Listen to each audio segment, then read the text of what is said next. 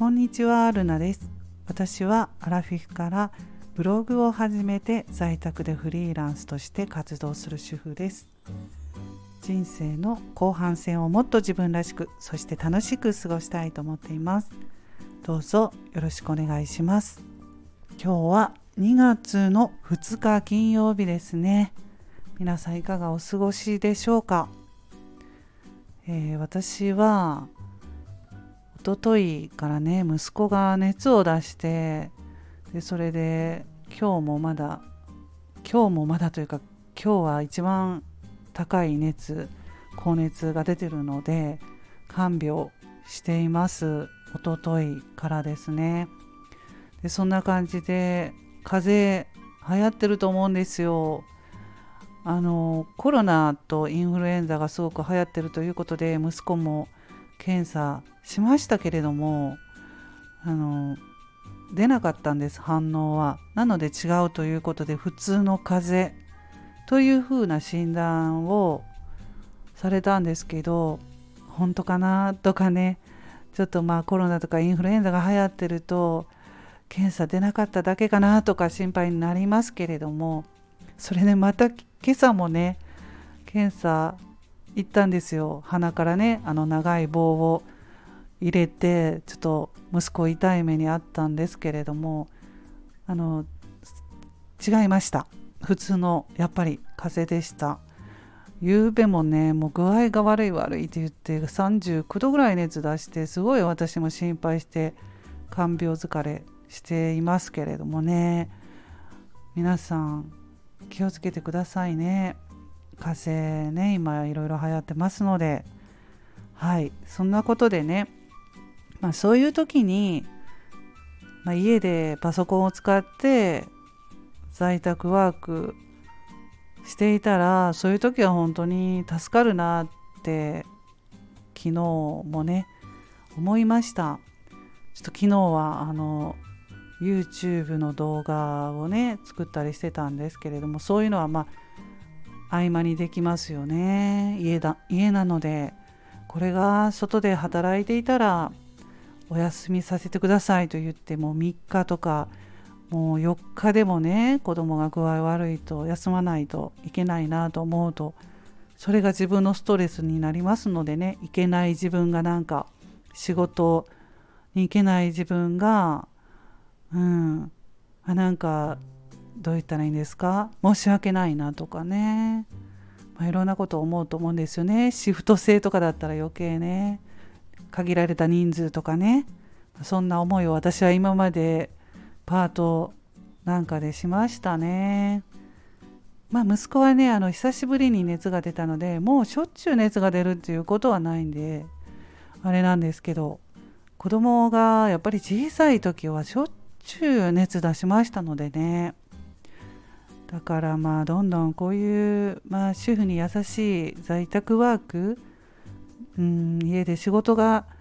できるっていうこういうねビジネスが増えるといいなって本当に、まあ、私あの息子には障害がありますし特にね余計そう思いますねなかなかあの思うように外で働けなかったっていう経験からね思うんですね。はいまあそれで私はあのブログ書いたり Kindle で本を出版したりスタイフで話したり、まあ、YouTube なんかもやってるんですけれどもそれがまあやりやすいのでね一番ねそんな感じでいろいろとまあ研究しながらやっていますけれどもスタイフはね結構自分のためだったりするんですよ。モチベーションアップになりますね。みんなの声を聞いてみんなの話を聞かせてもらってあ自分も頑張ろうとかね。交流もできますしね。うんそれでやっぱりあの継続につながるのかなっていうそういう感じでスタイフはもう本当に うんお気楽に楽しくやらせてもらってますけれども。まあそのネットビジネス在宅ワーク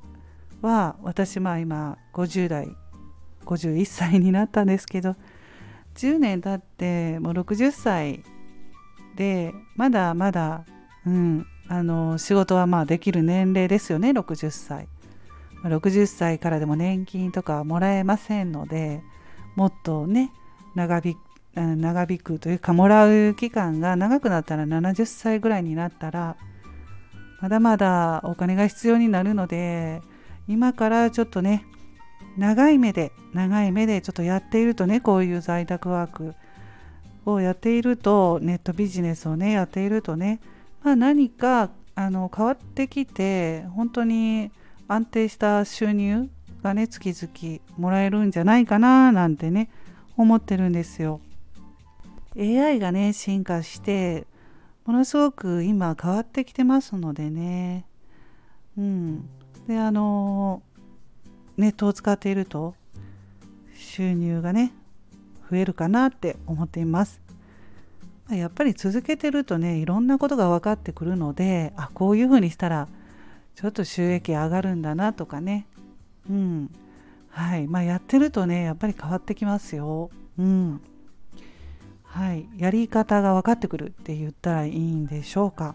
そんな感じなんですけれどもまあそれで続けていて思ったことなんですけれども自分に合った方法でネットビジネスをやっていこうというふうに思うようになりましたね。あの人によってストレスも違うと思うんですよ。顔出しとかされても全然大丈夫な人もいれば顔を出したくないっていう人もいるしあと予定を入れて例えばコンサルなんかをしたいなって思った時に予定をねまあ入れて仕事をするとかなる場合それも子供さんとかね小さな子供さんとかいると予定って変更になったりする場合があるじゃないですか。風邪ひいたり熱出したりね。でそういう時にやっぱりキャンセルっていう風にこちらも言いにくいしだったら無理してやってしまったりするともうそれもちょっとストレスになったりもしたり、まあ、人によって全然違うと思うんですよね。なので本当にこう自分のやりやすいものを探すというのが私はいいかなって思ったんですよね。もうそういう予定を入れない、えー、在宅ワーク入れなくてもいいような、まあ、自動化とかね、まあ、自動化といってもそれもなかなか、ま、難しいなとは私は思ったんですけれども、まあ、自分に合ったそうストレスがあまりかからないようなものじゃないと続かないんですよ。そう続かないのでもうやってみると